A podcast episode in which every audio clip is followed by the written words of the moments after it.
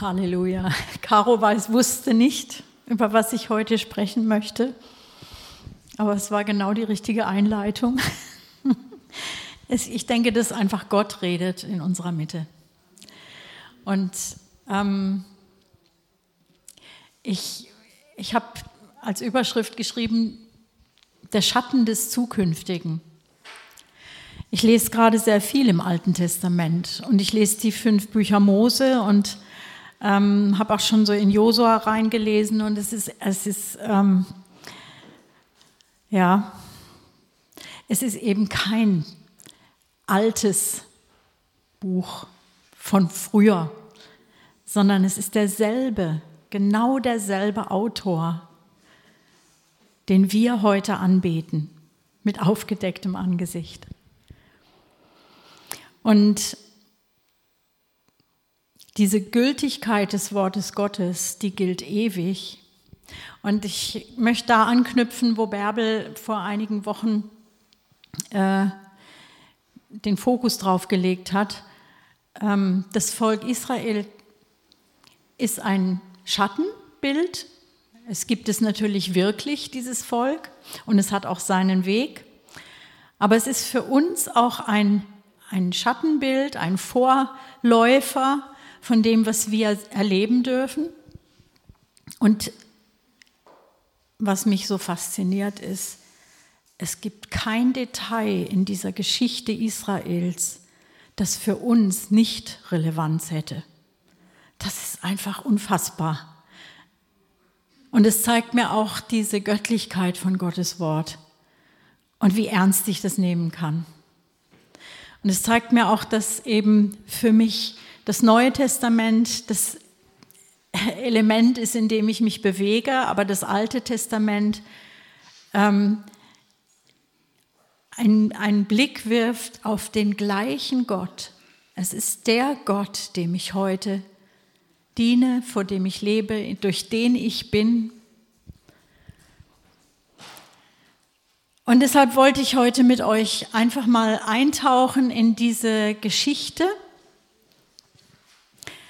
Und es ist die weltbekannte Geschichte, mehrfach verfilmt, von diesem kleinen, unbekannten, damals unbekannten Nomadenvölkchen, gegründet von einem Mann oder von Gott gegründet natürlich, aber eben durch einen Mann, der alles verließ weil er eine herrliche und ungewöhnliche Beziehung und auch eine heimliche Beziehung zu diesem wahren Gott hatte.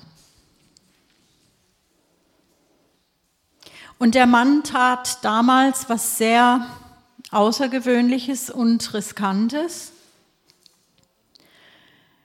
Er lebte in diesem in dieser ältesten Zivilisation, die uns so bekannt ist, das Volk der Chaldäer.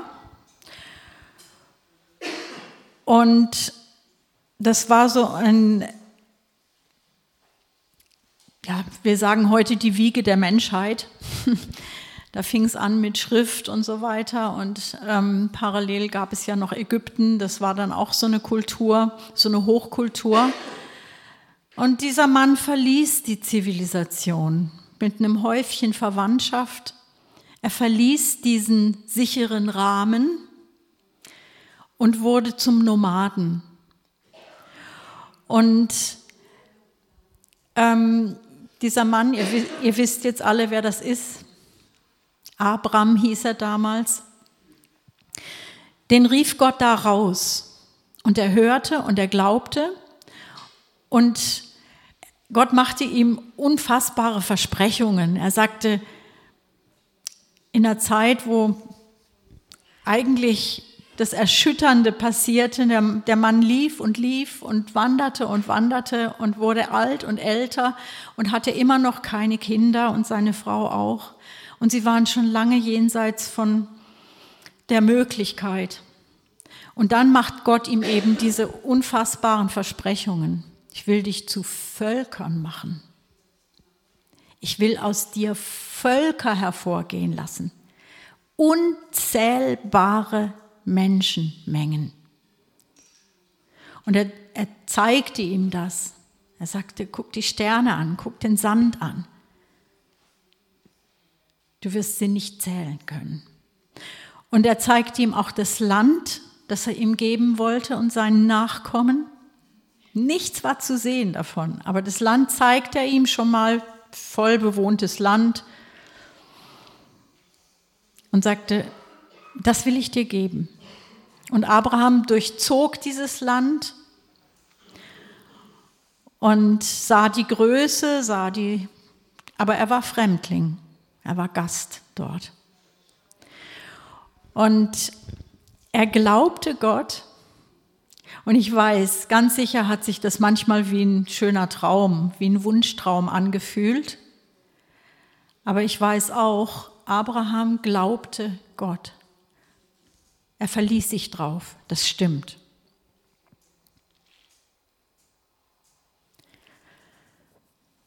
Er traute das Gott wirklich zu. Wir können heute diese, diese Geschichte nachlesen. Wir wissen, dass Gott ja alle diese Versprechen auch eingelöst hat in der Vergangenheit. Wir wissen, dass das alles tatsächlich so gekommen ist, dass dieser Mann Kinder, Enkel, Urenkel bekam und dass Gott ihm neben diesen leiblichen Verwandten, äh, Kindern, Nachkommen, aus denen tatsächlich Völker wurden, dass er ihm neben diesen sichtbaren Kindern auch diese geistlichen Kinder geschenkt hat, eine unzählbare Schar von denen, die den gleichen Glauben wie er hatten und haben. Nämlich, dass Gott ein Gott ist, der Tote lebendig macht und das Nichtseiende ruft, wie wenn es da wäre. So, und damit sind diese Verheißungen erfüllt. Er hat Nachkommen ohne Ende.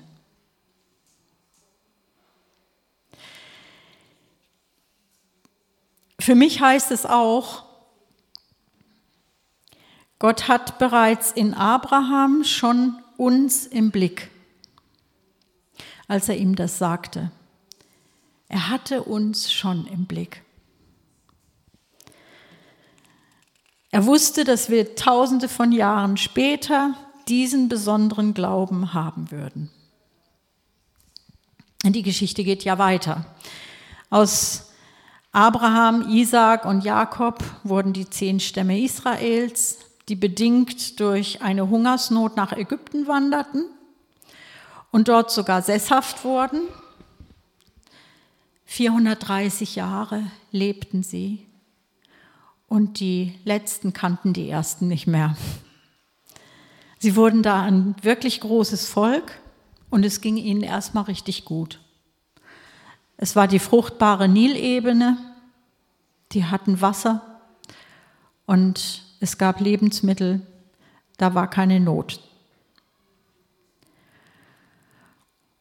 Aber irgendwann kippte die gute Stimmung und es kam ein neuer Herrscher, ihr kennt die Geschichte, und das Volk wurde bedrückt, bis hin, dass sie zu Sklaven wurden. Also sie, sie mussten für nichts schuften. Sie kamen in arge Bedrängnis. Diese schöne Zeit in Ägypten war dahin. Ich, ich habe dann schon auch mir das so vorgestellt. Ich habe gesagt, wer glaubte da noch an den Gott Abrahams? Wer hatte den noch im Blick? In Gottes Fokus waren sie immer. Der hat sie nie aus den Augen verloren. Aber es war auch die Not, die sie dann zu Gott schreien, schreien ließen. Sie haben dann vielleicht mit ganz wenig, einem Rest, einer Resthoffnung, sich an Gott gewandt und gesagt, hilf uns. Es ging ja so weit, dass man ihre Kinder, ihre Söhne tötete. Die wurden einfach in den Nil geworfen.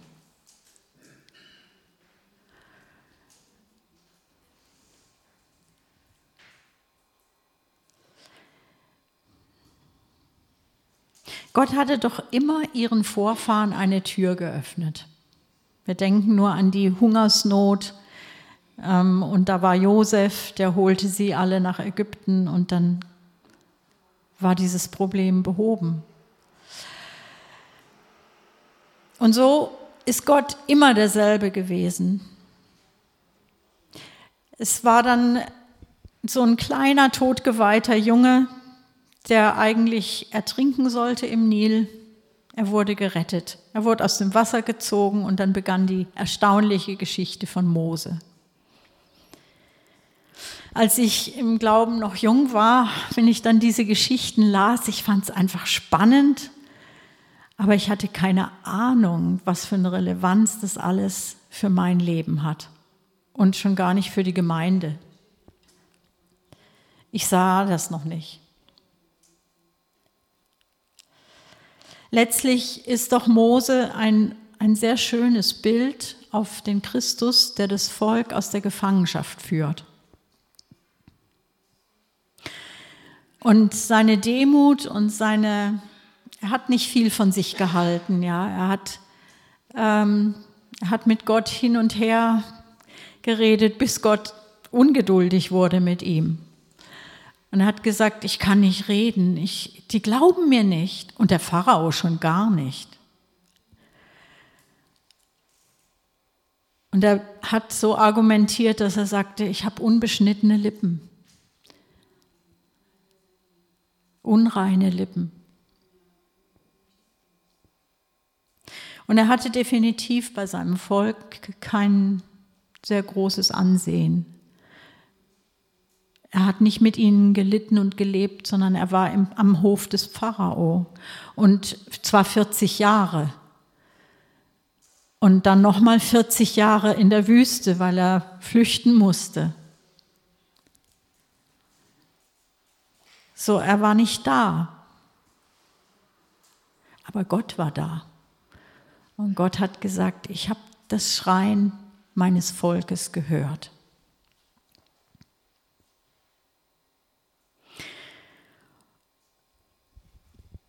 Und Mose war eben nicht dieser Mann, der sich vordrängte. Gott stellte ihm dann den Aaron zur Seite. Ähm, in Jesaja 53, Vers 2 habe ich so diese, diese Wesenszüge gefunden, die eigentlich Jesus auch hatte. Da heißt es, er ist wie ein Trieb vor ihm aufgeschossen und wie ein Wurzelspross aus dürrem Erdreich. Er hatte keine Gestalt und keine Pracht. Und als wir ihn sahen, da hatte er kein Ansehen, kein Aussehen, dass wir Gefallen an ihm gefunden hätten. So Mose kam nicht als Anführer daher, sondern er kam zurück aus der Wüste als Hirte. Er ist dieses Schattenbild auf den Messias. Und Gott hat sich durch Zeichen und Wunder und hat ja ihm ja dann auch den Aaron als Mund zur Seite gestellt, hat ihm durch Zeichen und Wunder, durch schreckliche Plagen, ähm, die über Ägypten kamen, bestätigt und hat gezeigt, er hat einen Auftrag und den wird er, da steht Gott dahinter. Gott wird handeln. Ihr kennt ja die Geschichte alle. Und die letzte Plage ist dann auch gleichzeitig die Befreiung für das Volk. Sie sollten in aller Eile nachts mit dem Blut eines geschlachteten Lammes ihre Türen bestreichen. Sie sollten das Lamm gebraten essen Sie sollten alles fertig gepackt haben und fertig angezogen sein, bereit zu gehen, während bei den Ägyptern etwas Unfassbares passierte. Gott rächte sich an Ägypten für die vielen hebräischen Babys. Und alle erstgeborenen Jungen von den Menschen und von den Tieren mussten in dieser Nacht sterben in Ägypten. Und dann lässt Pharao sie endlich gehen. Er jagt sie sogar fort. Und sie sollten in dieser Nacht das Land eilig verlassen und vorher den Ägyptern noch Wertsachen und Kleidung von ihnen fordern. Und die gaben ihnen das auch freiwillig, weil sie sagten, die sollen bloß abhauen. Und zurück blieb ein geschundenes Land. Das kann man alles sehr detailliert nachlesen im zweiten Buch Mose. Der Pharao realisierte jetzt, dass er für seinen Wiederaufbau und für überhaupt sein Reich diese ganzen unbezahlten Arbeitskräfte nicht mehr hatte. Und das war dann der Auslöser, dass er trotzdem er so geschlagen war und eigentlich Gottes Hand gesehen hat, dennoch hinter Israel her jagte und sie kamen dann doch noch mal in eine große Bedrängnis. Sie fühlten sich in einer Sackgasse. Da standen sie vor ihnen das Meer und hinter ihnen der Pharao. Und da greift auch Gott wieder mit Macht ein und teilt die Fluten, die dann für Israel, um durchzugehen, die dann den Pharao und sein ganzes Heer ertränkt haben. Und dann waren sie wirklich frei. Das war diese Freiheit, nach der sie sich gesehnt haben. Jetzt waren sie frei. Und dann haben sie diesen großen Lobgesang angefangen. Mose und seine Schwester Mirjam haben diesen Lobgesang angeführt.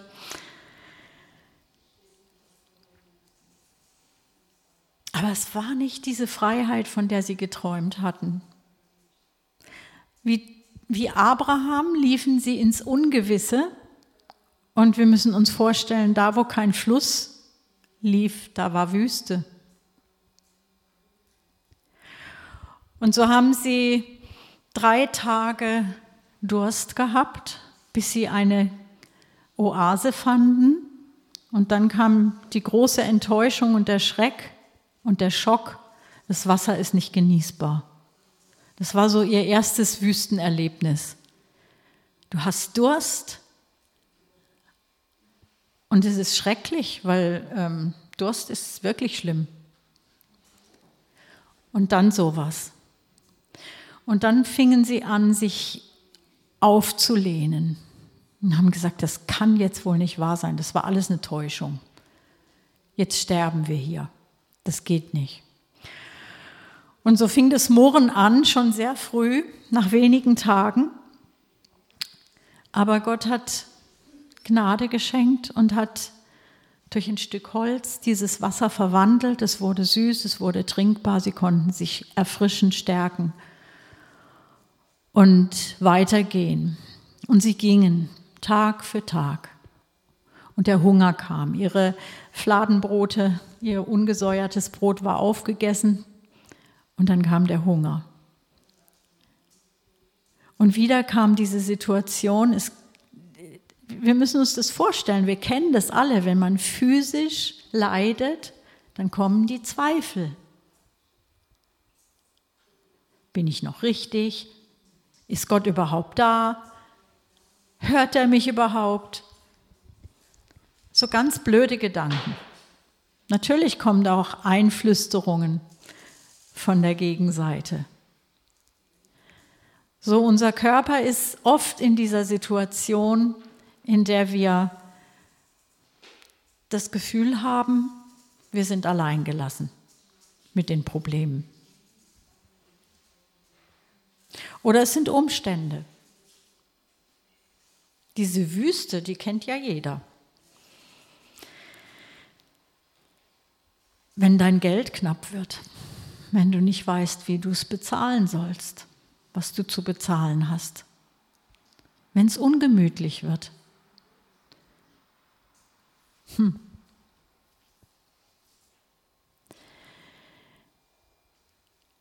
Also auch da ist Gott zur Stelle. Er erweist sich als starker Gott, er lässt Brot regnen. Dieses Manna. Und das nicht nur einmal, sondern in der Folge 40 Jahre lang. 40, bis sie vor diesen Grenzen des Landes standen, bis sie das Land eigentlich einnahmen, hatten sie immer dieses Manna. Auch das ein wunderbares Bild auf das lebendige Brot. Und selbst als sie dann noch Fleisch verlangten, wir wissen heute, man kann ohne Probleme ohne Fleisch leben, aber selbst als sie das auch noch verlangten, Gott gab ihnen auch das. Da kamen einfach irgendwelche Schwärme von Wachteln und sie mussten sie nur schnappen und sie hatten Fleisch, bis es ihnen zu den Ohren raushing, bis sie es gar nicht mehr essen konnten. Also während sie diese erstaunlichsten Wunder erlebten, hat, hat Gott Schmerz in seinem Herz gehabt, weil sie haben gemurrt. Sie haben kleine Strapazen nicht ausgehalten. Sie haben immer wieder Gott selbst in Frage gestellt. Warum erzähle ich das alles? Ich sage einfach nochmal, es ist keine alte Geschichte, die lange her ist, sondern jedes Detail ist für uns relevant. Wir haben heute den gleichen Gott, den gleichen Gott. Er hat sich überhaupt nicht verändert. Gott ist der gleiche. Und indem ich diese alten Geschichten anschaue und mich reingebe und sage, ja, ich will mal diese Dinge ganz genau anschauen, auch ich lese auch ähm, Satz für Satz diese ganzen Gebote und Gesetze. Es fühlt sich im ersten Moment mühsam an, aber da kommt was hervor. Da kommt diese Heiligkeit Gottes hervor. Und da kommt auch hervor, wie er mit diesen Geboten ihnen Barmherzigkeit auferlegt als Gesetz. Das Gesetz ist sehr barmherzig. Wenn man weiß, was es für Kulturen früher waren, ähm, die waren so unbarmherzig. Es gab gegen Fremdlinge keine Gnade, kein Erbarmen. Es gab für die Armen keine milde Gabe. Aber im mosaischen Gesetz ist das alles verankert. Schutz für die Schutzlosen. Schutz für die Kinder auch. In den anderen Religionen wurden Kinder geopfert, verbrannt. Grausamste Sitten. Und Gott war einer, der, der die Bedürftigen immer im Blick hatte. Und das drückt sich in dem Gesetz wunderbar aus. Also wer, wer noch mehr von Gottes Wesen verstehen möchte, schaut euch mal das mosaische Gesetz an.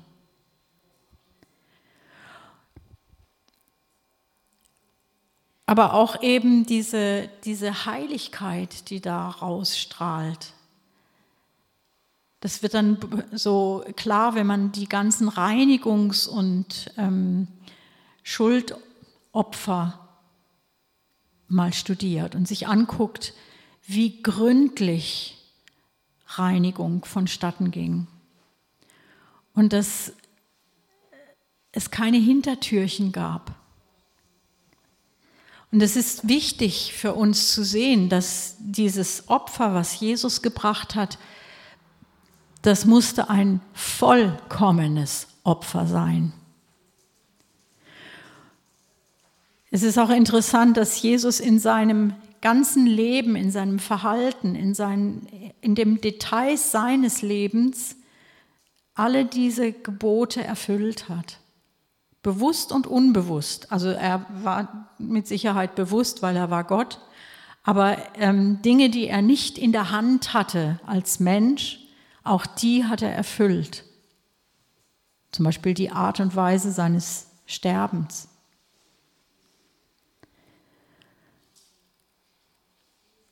Gott hat Jesus erwählt als dieses Lamm, als dieses Opfer, das alle, wirklich alle Bedingungen erfüllt, um uns freizukaufen. Es gibt nichts, was da noch aussteht. Es ist total vollbracht in Jesus.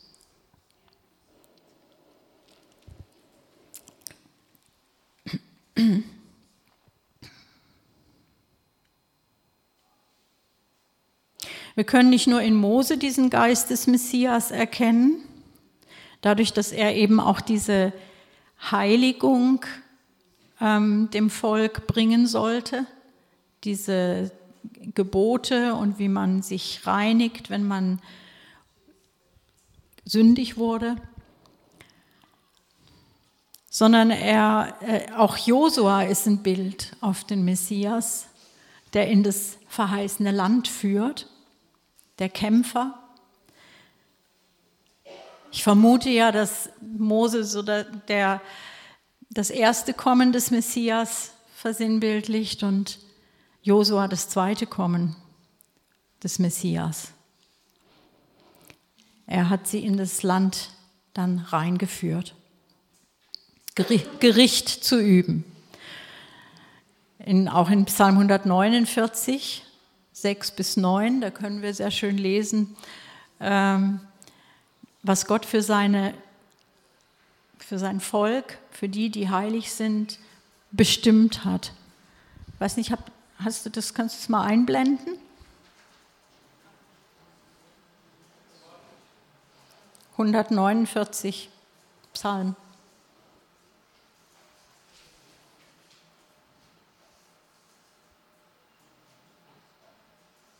Das können wir uns nämlich heute gar nicht vorstellen, dass wir mit Jesus zusammen mal das Land einnehmen werden. Ähm, also ich glaube, es bezieht sich aufs auf das tausendjährige Friedensreich und Gericht üben werden, dass wir mit zu Gericht sitzen werden.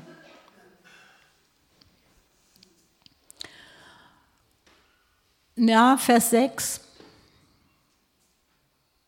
6, 7 und 8. Lobpreis Gottes sei in ihrer Kehle und ein zweischneidiges Schwert, wir wissen, was das ist, in ihrer Hand, um Rache zu vollziehen an den Nationen, Strafgerichte an den Völkerschaften, um ihre Könige zu binden und ke mit Ketten, ihre Edlen mit eisernen Fesseln, um das schon aufgeschriebene Gericht an ihnen zu vollziehen. Das ist Ehre für alle seine Frommen. Halleluja.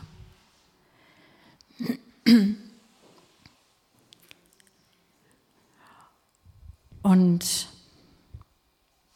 im fünften Buch Mose, Kapitel 9, Vers 5, da heißt es, nicht wegen deiner Gerechtigkeit und der Aufrichtigkeit deines Herzens kommst du hinein, um ihr Land in Besitz zu nehmen, sondern wegen der Gottlosigkeit dieser Nationen vertreibt der Herr, dein Gott, sie vor dir und damit er das Wort aufrechterhält, das der Herr deinen Vätern Abraham, Isaac und Jakob geschworen hat. Also vielleicht machte der ein oder andere von euch sich auch schon mal so Gedanken wie ich, dass er sagte, hm, ist ja grausam, dass sie da die ganzen Völker alle vernichten sollten, die in Kanaan lebten, um dann da selber zu leben. Aber Gott, das Maß ihrer Sünde war voll. Wie gesagt, es gab grausame Praktiken dort, wie man den Götzen gedient hat. Und Menschenleben galten nichts. Und Gott hat gesagt, bevor mein Volk damit beschmutzt wird und sich mit diesen Völkern vermischt, müssen sie ausgerottet werden. Es ist ein geistliches Bild und es hat für uns auch große Relevanz.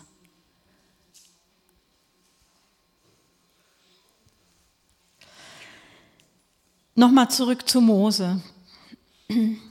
Dieses geistliche Prinzip, dass Schuld nur durch Blutvergießen gesühnt werden kann,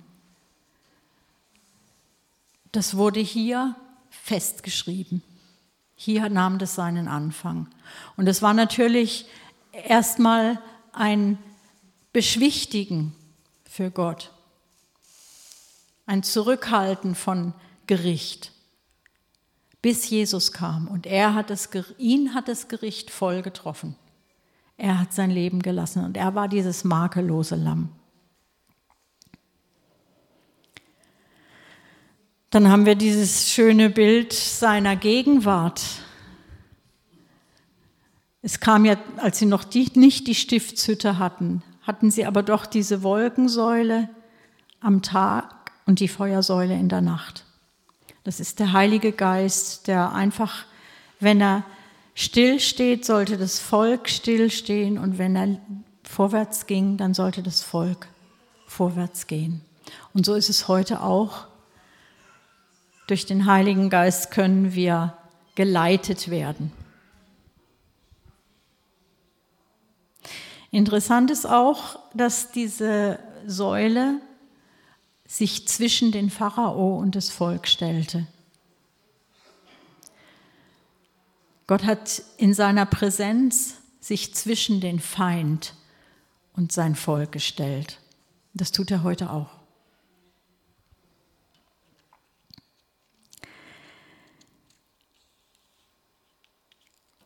Der Heilige Geist ist in seiner Gegenwart einer, der ausstattet, der Gaben gibt, der befähigt und der seine Präsenz dadurch offenbar macht und zeigt.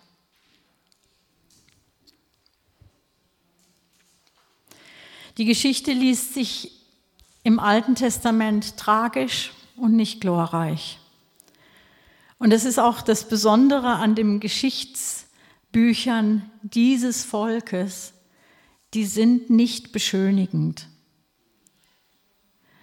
Was wir bei allen anderen Nationen sehen, ist, wenn da Geschichtsbücher aufgetan werden, dann werden meistens irgendwelche Lobreden auf die Machthaber gehalten. Und es ist eben nicht wirklich alles so real, sondern es wird beschönigt.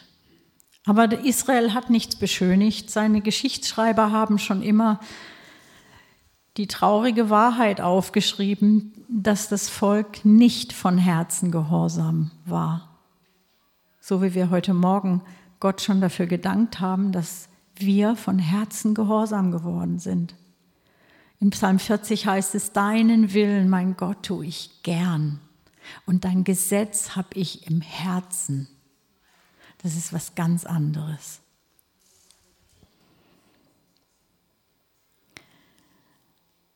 Das, das, herausgerufene Volk damals versündigt sich immer wieder sehr schwer an Gott durch Unglauben und durch Murren. Und es stellt eigentlich diesen natürlichen Menschen, das Fleisch dar.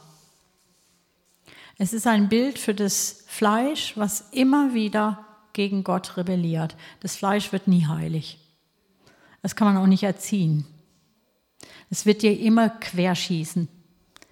Es wird immer murren. Und es wird immer in Frage stellen und zweifeln an dem, was Gott gesagt hat. Da brauchen wir gar nicht auf den Tag X warten, wo wir endlich von dieser Last befreit sind hier auf der Erde. Das Fleisch wird immer unser Gegner sein, der Gegner unseres Glaubens, der Gegner unseres Herzens. Und es wird den Retter immer wieder verleugnen. Außerdem, wenn er dann erscheint, das Fleisch fürchtet sich.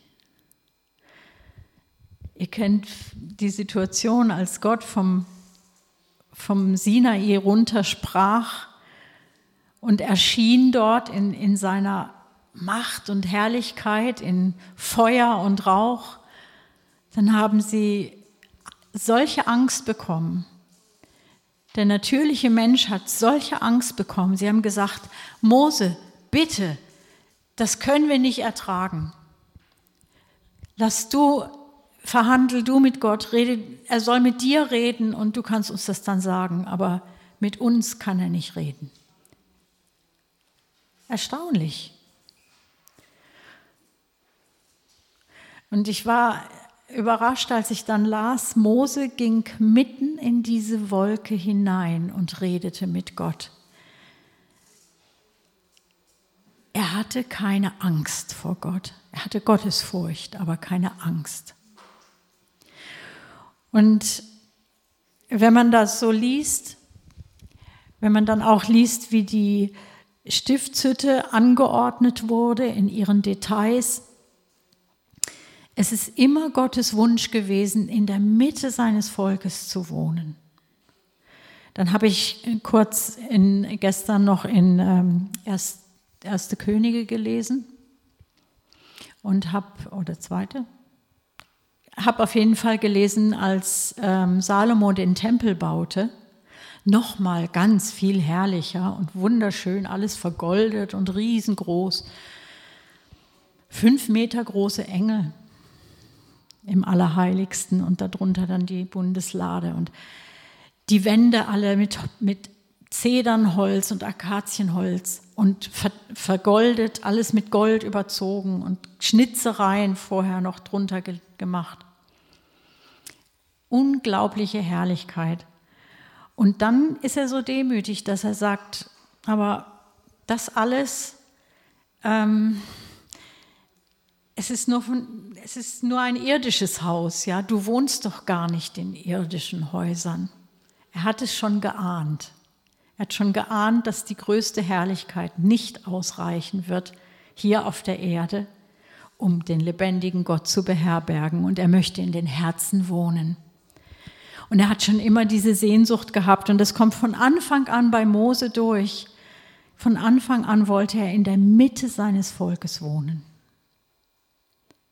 Er wollte da sein, wo sie sind. Aber nicht ihnen hinterherlaufen, sondern er wollte ein Volk, das ihn umgibt.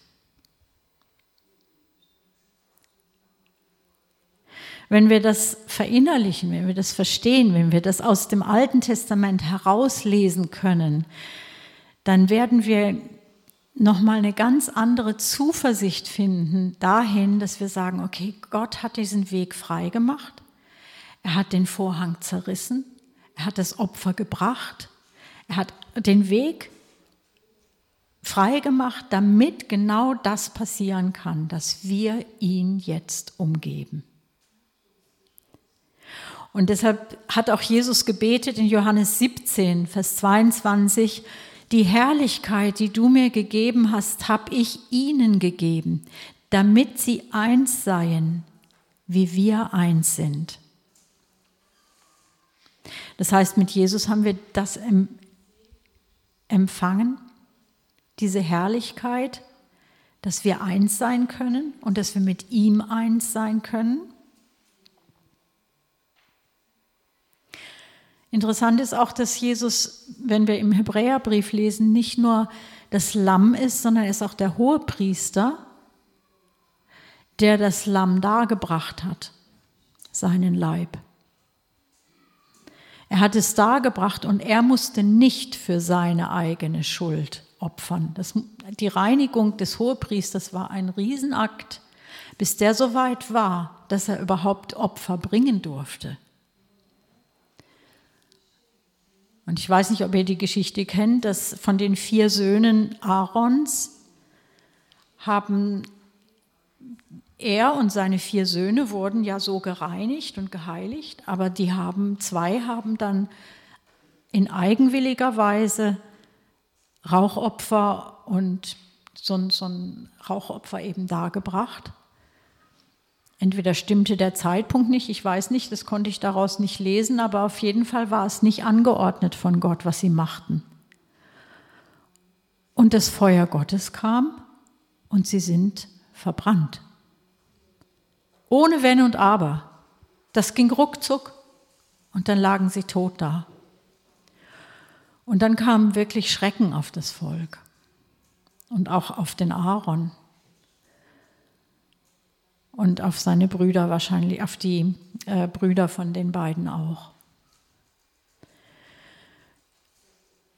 Jesus hat dieses, diese, diese Herrlichkeit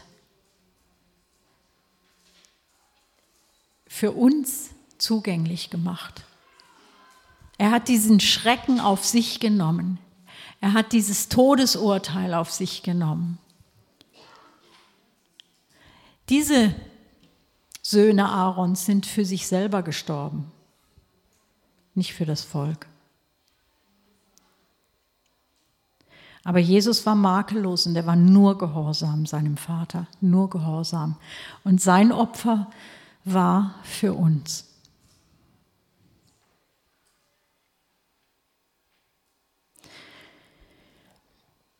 Jesus ist auch der Bräutigam. Er hat sich diese heilige Braut verdient. Und er ist, wie es in Hebräer 1, Vers 3 steht, auch der Sohn, der Sohn des Vaters, der das Wesen des Vaters den Menschen bekannt gemacht hat. Da heißt es in Hebräer 1, Vers 3, er ist die Ausstrahlung seiner Herrlichkeit und der Ausdruck seines Wesens und trägt das All durch sein mächtiges Wort.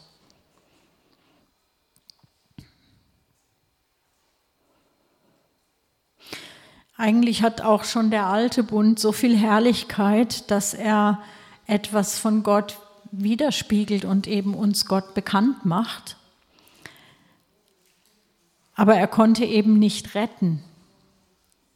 Er konnte uns aus unserer Schuld nicht vollends befreien. Er konnte uns nur Hoffnung machen auf diesen neuen Bund in dem wir jetzt leben.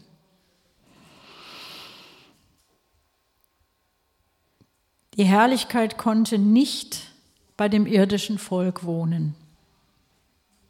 Wir wissen ja auch, dass später dann Rauch- und Wolkensäule sich verzogen, dass, das, dass die Stiftshütte außerhalb des Lagers aufgebaut werden musste. Zuerst war ge geplant und so war das auch die erste Zeit, dass es mitten im Lager war, diese Stiftshütte, und dann musste sie raus, weil das, das passte nicht, das ging nicht. Und deshalb gab es eben auch nicht nur diesen Vorhang zum Allerheiligsten und da durfte nur der hohe Priester rein und nur wenn er wirklich gereinigt war sondern das, die ganze Stiftshütte musste aus dem Lager raus.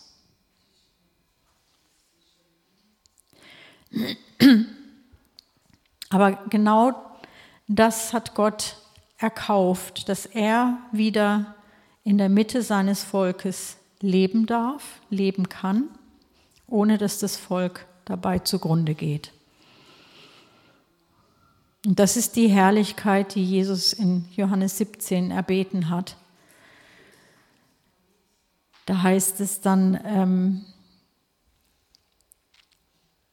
damit sie eins seien, wie wir eins sind, ich in ihnen und du in mir. Und spontan fielen mir da auch zwei Dinge ein, die Paulus uns ans Herz legt, wie er in uns sein kann. Und das ist, dass er sagt, seid voll des Heiligen Geistes in Epheser, ne? Dieser Vers aus Epheser. Betrinkt euch nicht mit Wein, sondern werdet voll des Heiligen Geistes. Das ist das eine, dass der Heilige Geist in unser Leben kommt wir von neuem geboren werden oder aber auch erfüllt werden mit dem Heiligen Geist und er in uns wohnen kann und wirken kann durch uns. Und ja, die andere Stelle ist in Kolosser 3, da heißt es, lasst das Wort Christi, das Wort Christi reichlich in euch wohnen. Also sein Wort ist es, was uns durchdringen sollte unsere Gedanken durchdringen, unsere Herzen durchdringen sollte. Das ist etwas, was wir heute aktiv begünstigen können, fördern können, in unser Leben reinlassen können, wo wir mit umgehen sollten, mit dem Wort Gottes und mit dem Heiligen Geist. Das ist unsere, ähm, unser Raum machen. Damit machen wir Gott Raum. Damit geben wir ihm Platz und haben geöffnete Ohren und geöffnete Augen und erkennen, wenn er in unserer Mitte handeln will und handelt. Damit bin ich jetzt schon am Ende. Ich möchte euch einfach Hunger machen drauf, zu forschen und zu schauen, was steht da im alten Bund, was zeigt mir das, wie ist Gott zu erkennen in diesen Dingen und was wirkt er, wie hat er heute die Erfüllung geschenkt. Und wir gehen noch auf spannende Zeiten zu. Es wird sich noch einiges mehr bewahrheiten, was er vorausgesagt hat. Ich glaube ja, dass diese Landeinnahme uns noch bevorsteht. Aber auch sie ist gleichzeitig ein Bild auf den geistlichen Kampf, in dem wir stehen. Dass wir Land einnehmen in geistlicher Weise, jetzt, hier und heute, selbst noch vor diesem Sichtbarwerden des Reiches Gottes aber dass wir dem Teufel widerstehen, dass wir Sauerteig ausfegen, dass wir Unreines nicht zulassen in unserem Leben, dass wir diese, diese Feinde, und da gibt es diese, zum Beispiel diese Zweifel oder diese, dieses Misstrauen Gott gegenüber, unbereinigte Unversöhnlichkeit, alle diese Dinge, dass wir sie ausfegen, dass wir sie nicht zulassen. Wie verbringe ich meine Zeit? Wem gebe ich meine Zeit? Diese kleinen Sauerteigkrümel, diese Dinge, die raus müssen. Und wir säubern das Land durch das Wort Gottes, durch das mit dem zweischneidigen Schwert. Und das fängt eben in unserem eigenen Herzen an, in unserer eigenen Familie, in unserem Leben, in dem, was uns gegeben ist an Wirkungskreis. Vater, und ich bete, dass du, dass du uns, so wie, wie Jesus das den Emmaus-Jüngern gezeigt hat, dass du uns die Schrift aufdeckst, dass wir mehr und mehr deine Geheimnisse verstehen und dass wir dass wir die Schätze ausgraben, die da sind. Und ich danke dir, dass du alles schon vorher gesagt hast und dass wir es nur rausfinden müssen und erkennen müssen. Und ich danke dir für deinen wunderbaren Heiligen Geist, der unser Berater ist und der uns das Herz aufgehen lässt. Danke, Vater. Amen.